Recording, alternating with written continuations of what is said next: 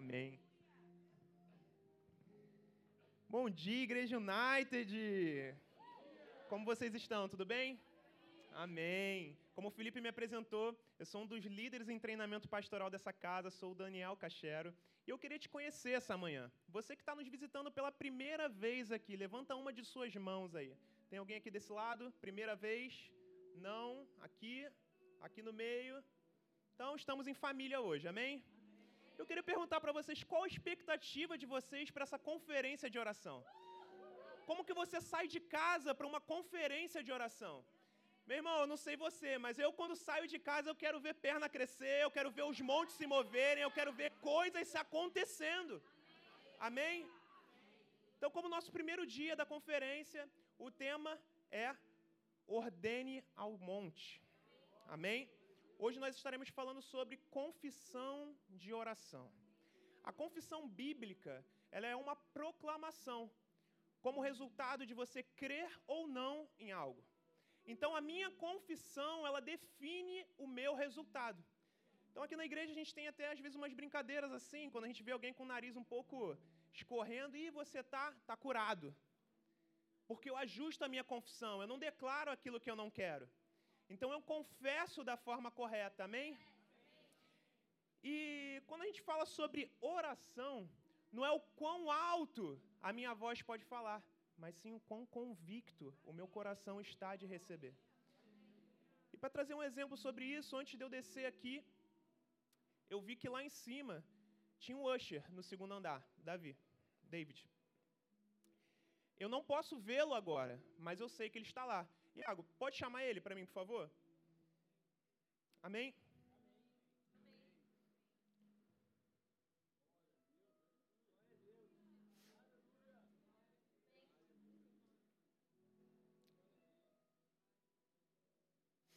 Vamos ver se ele vai chegar rápido aí. Hein?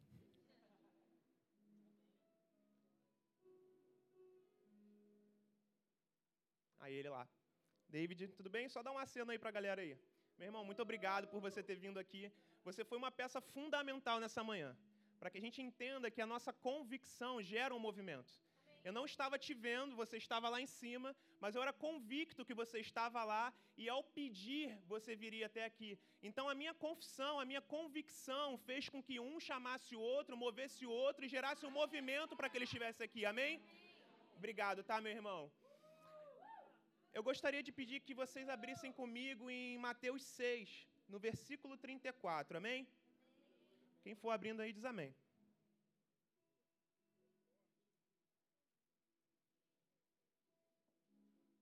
Aleluia.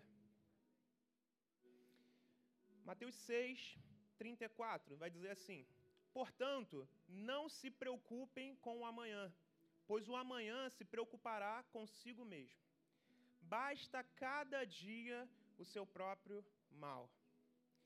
E aí você deve estar se perguntando, poxa, Daniel, você deve ter pedido para a gente abrir errado, ou então você mesmo leu o versículo errado. A gente começou com tanta empolgação, fé, confissão, e agora basta cada dia seu próprio mal. Só que para que a gente confesse da forma correta, a gente tem que estar livre de preocupação. A palavra vai dizer em Mateus o quê? Portanto, não se preocupem. Então, para que a gente alinhe o nosso coração, a gente precisa primeiro entender isso. E eu já queria deixar algo para você essa manhã. Você que está anotando, pode anotar. E fala assim, ó. Quanto maior a minha preocupação, quando a minha preocupação aumenta, a minha fé diminui. Novamente, quando a minha preocupação aumenta, a minha fé está diminuindo. A palavra vai dizer lá em João 14: Não se turbem o vosso coração, credes em Deus, credes também em mim. A preocupação, muitas das vezes, ela quer, tenta, porque ela não consegue, nós somos mais que vencedores, amém? Ela tenta roubar a nossa fé. A preocupação, às vezes, ela chega e quer nos jogar no lugar onde nós simplesmente nos calamos diante das circunstâncias. E dessa forma a gente não, vê, não consegue entender ou então o porquê que as coisas estão acontecendo. Com isso, não vemos os frutos. Em Mateus 13, no versículo 22, vai dizer assim: Quanto à semente que caiu entre os espinhos, este é o que ouve a palavra, mas as preocupações desta vida e o engano das riquezas sufocam a palavra, e ela se torna infrutífera. Meu irmão, nessa manhã eu quero declarar algo sobre a sua vida. Se você está aí para receber, movimenta o teu espírito, já vai se animando. É a confissão, a gente tem que ter o coração convicto de receber, amém? Eu quero declarar em nome de Jesus que nenhuma preocupação, nenhuma preocupação vai roubar os seus frutos. Nenhuma preocupação vai, de fato, impedir a sua confissão. Em nome de Jesus. Eu declaro agora, em nome de Jesus, que toda preocupação que haja no coração de cada um aqui bata em retirada agora. Meu irmão, foca nesse momento aqui. Basta cada dia o seu próprio mal. Cada dia o seu próprio mal. Hoje é domingo, estamos num feriado, provavelmente muitos problemas que nós temos aqui nós não conseguiríamos resolver em dias que não são úteis, correto? Mas na realidade celestial, a gente declarando aqui, a gente já pode entender que os montes estão se movendo lá fora, amém? Aleluia. Jeremias 29, 11 vai dizer assim: Porque eu conheço os planos que tenho para vocês, assim diz o Senhor. Planos de fazê-los prosperar e não de lhes causar dano. Planos de dar esperança e um futuro. Então vocês clamarão a mim, virão orar a mim, e eu os ouvirei. Vocês me procurarão e me acharão quando me procurarem de todo o coração. A palavra diz: quando vocês pensarem em mim. A palavra diz: quando vocês mentalizarem ou tiverem uma energia positiva. A palavra vai dizer: quando vocês clamarem a mim, quando vocês vierem orar a mim, eu os ouvirei, assim diz o Senhor. Amém? Então, agora que a gente já alinhou o nosso coração, a gente já está pronto para confessar da forma correta, da forma bíblica, da forma que gera o resultado, e não da forma positiva, amém? Falar com fé é ter a certeza que tem alguém nos ouvindo. E esse alguém é o Senhor. Falar com fé é tipo quando você vai no restaurante. Pensa no restaurante que você sempre vai. Vamos dizer aí, né, não que eu vá sempre, mas um, out, um outback da vida que tem um atendimento ali muito padronizado. Quando você está lá, você está ali fazendo sua refeição e por algum motivo aquele ambiente não está de acordo com o que você está acostumado. A gente sabe que o Outback tem, não estou fazendo propaganda, tá? Ninguém me pagou, nem tem gift, tá bom? Mas a gente sabe que tem um atendimento muito padronizado, a gente sabe que tem um atendimento excelente. E quando você está lá e não está tendo esse tipo de atendimento, o que automaticamente você pensa? Vou falar com. Vou falar com o gerente, eu vou falar com o dono. Mas assim, quem é espiritual já vai começar a entender o que a gente está chegando aqui, amém? Porque o ato de eu buscar o gerente ou o dono não é somente eu buscar. Porque buscar por buscar, eu buscaria outro garçom. O fato de eu buscar o gerente ou o dono é o que? É a minha expectativa, a minha convicção que eu falando com ele, as coisas irão mudar. Falar com fé é ter a certeza que tem alguém ouvindo, mas não só ouvindo, e sim disposto a fazer. Amém? Nós, como discípulos de Cristo, nós temos uma forma de andar que só Ele nos proporciona. E essa forma é o sobrenatural. Só que quando a gente fala sobre, começa pregando sobre fé, sobre sobrenatural, aí já vem aquela incredulidade no nosso coração. Ih, esse daí é meio doido. Ih, esse daí não vê a realidade. Ih, esse daí ele pensa, é um sonhador. Está fora de si.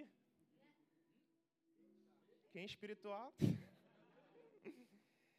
Mas quando a gente fala sobre o sobrenatural, né, que é um estilo de vida que Cristo proporciona para nós, aqueles que creem, a gente tem um entendimento diferente. O sobrenatural ele não é um jargão ou uma gíria cristã, onde eu uso num momento sobrenatural. Não. O sobrenatural, por sua definição, eu vou ler para vocês. Um termo que deriva do vocabulário latino, supernaturalis. Estou quase lá. Trata-se de um adjetivo que qualifica aquilo cujas características ou propriedades transcendem os limites da natureza. Noutros termos, o que é sobrenatural escapa às leis naturais. Ou seja, o sobrenatural ele está acima do natural. O sobrenatural, aquele que é crente, aquele que crê, ele caminha acima dessa realidade. Mas eu queria deixar uma verdade, até mesmo para zerar esse tipo, qualquer tipo de incredulidade que haja no seu coração a respeito de fé ou sobrenatural. Deus nunca, nunca vai te impedir de ver a realidade. Mas Deus sempre terá uma palavra que irá fazer com que essa realidade mude de forma sobrenatural. Ele nunca vai te impedir de ver a realidade. Amém? Então, aqueles que creem, aqueles que confessam, aqueles que declaram, não é que eles são cegos ou loucos, mas sim eles sabem que há alguém acima que vai resolver. Amém? Abram comigo em Ezequiel, capítulo 37, a partir do primeiro versículo.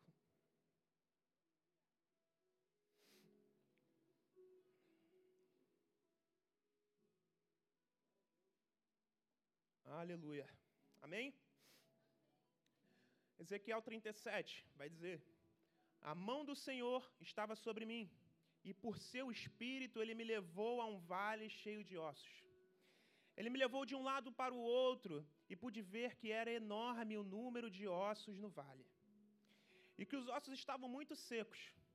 Ele me perguntou: Filho do homem, esses ossos poderão tornar a viver?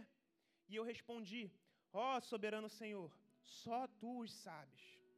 Então ele me disse: Profetize a esses ossos e diga-lhes: Ossos secos, ouçam a palavra do Senhor. Assim diz o soberano Senhor a esses ossos: Farei um espírito entrar em vocês, e vocês terão vida. Porei tendões em vocês, e farei aparecer sobre vocês, e os cobrirei com pele. Porei um espírito em vocês, e vocês terão vida. Então vocês saberão que eu sou o Senhor.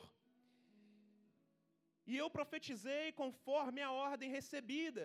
E enquanto eu profetizava, houve um barulho, um som de chocalho, e ossos se juntaram, osso com osso.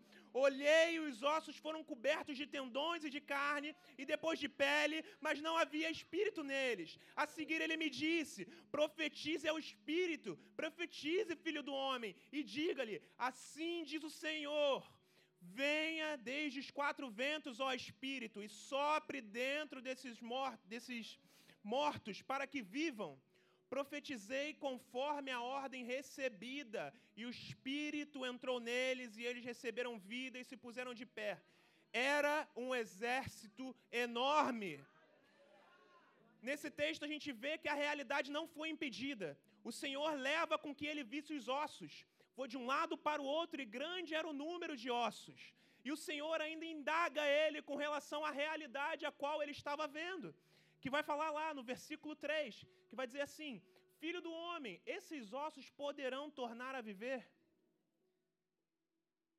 Meu irmão, a realidade ela nunca vai ser excluída da sua vista.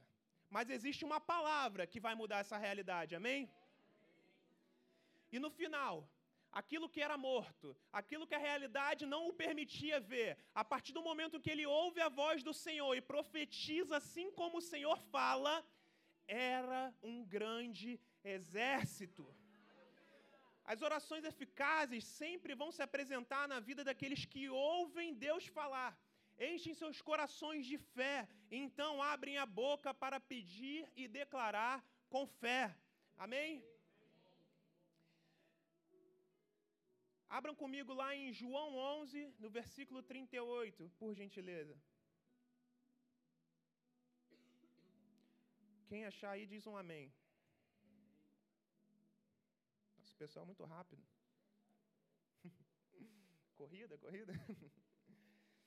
João 11, 38 vai dizer assim: Jesus, outra vez, profundamente comovido, foi até o sepulcro. Era uma grande gruta com uma pedra colocada à entrada. Tirem a pedra, disse ele. Disse Marta, irmã do morto: Senhor, ele já cheira mal. Pois já faz quatro dias.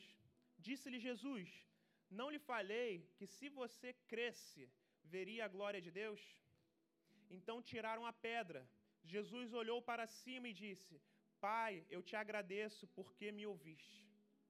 Eu sabia que sempre me ouves, mas disse isso por causa do povo que está aqui, para que creia que tu me enviaste.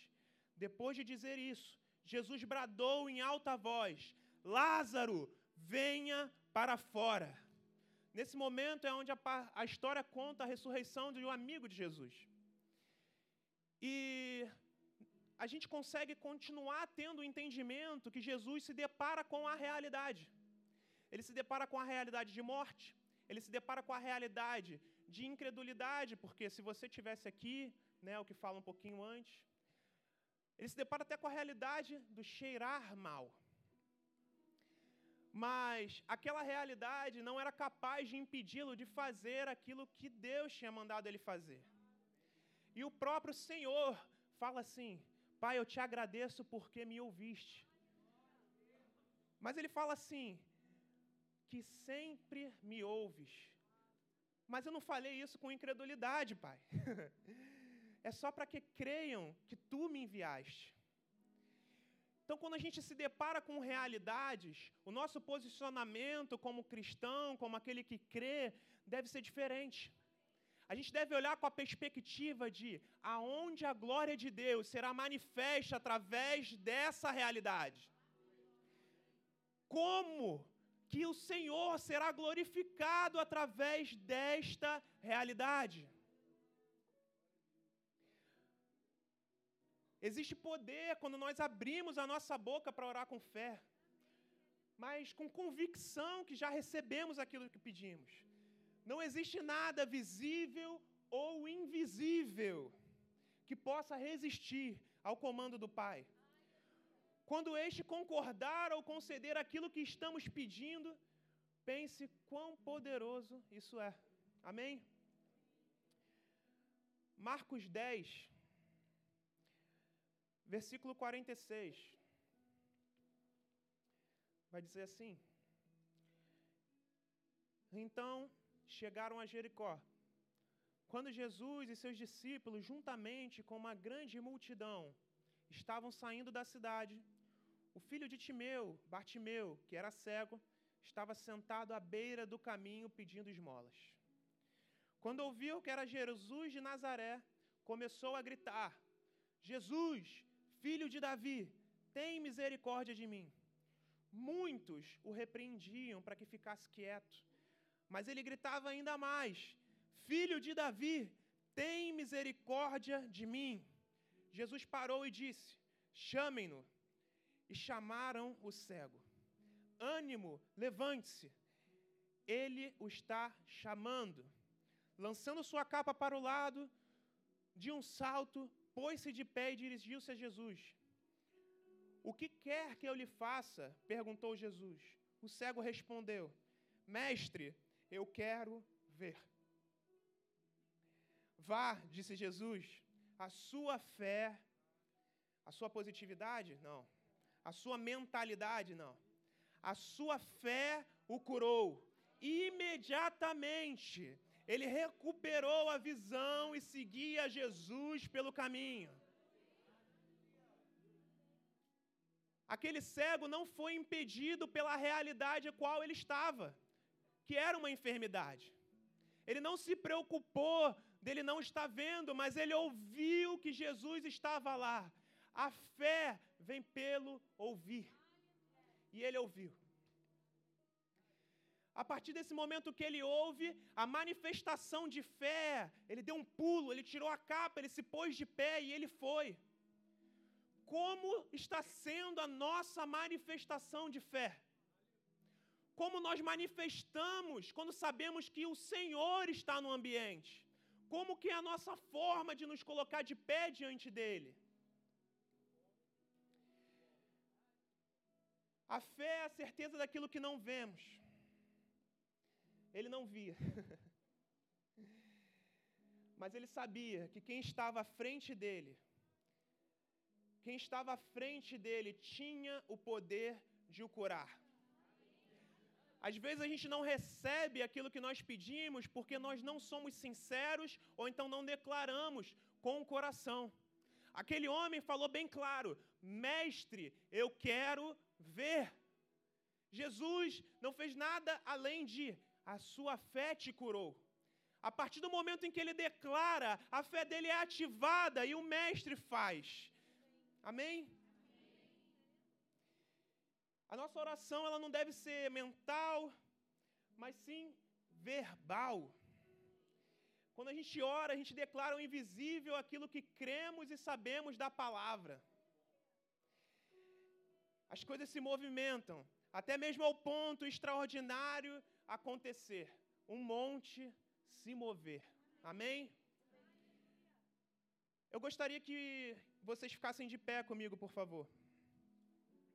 Mas fica de pé com empolgação, fica de pé assim como aquele cego. O Senhor quer fazer algo aqui. O Senhor quer fazer algo não só esses dias, mas todos os dias. Mas qual é a nossa posição diante disso? A palavra vai dizer: Eis-me aqui, envia-me a mim. Quando o Senhor pergunta a quem eu enviarei. Aqui eu creio que tem pessoas dispostas a serem enviados, dispostos a fazer algo, ser cooperador daquilo que o Senhor quer fazer aqui. Mas a nossa postura tem que ser diferente. Nós temos que tomar essa responsabilidade para nós. Eu tenho que me posicionar. Se eu quero ver curas, eu tenho que impor as mãos, eu tenho que declarar.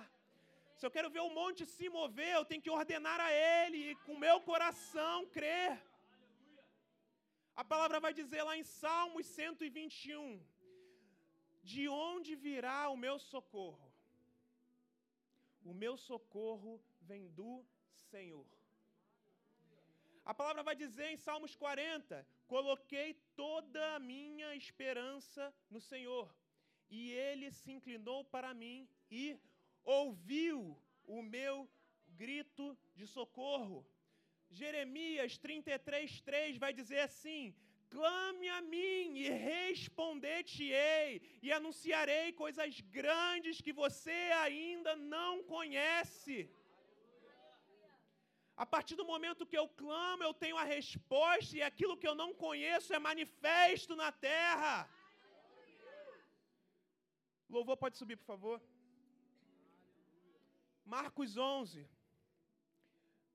22, vai dizer assim: Jesus respondeu: Tenham fé em Deus. Em verdade lhes digo que se alguém disser a este monte: Levante-se e atire-se no mar, e não duvidar no seu coração, mas crê que acontecerá o que diz, assim lhe será feito. Portanto, eu digo: tudo o que pedirem em oração, creiam que receberão, e assim sucederá.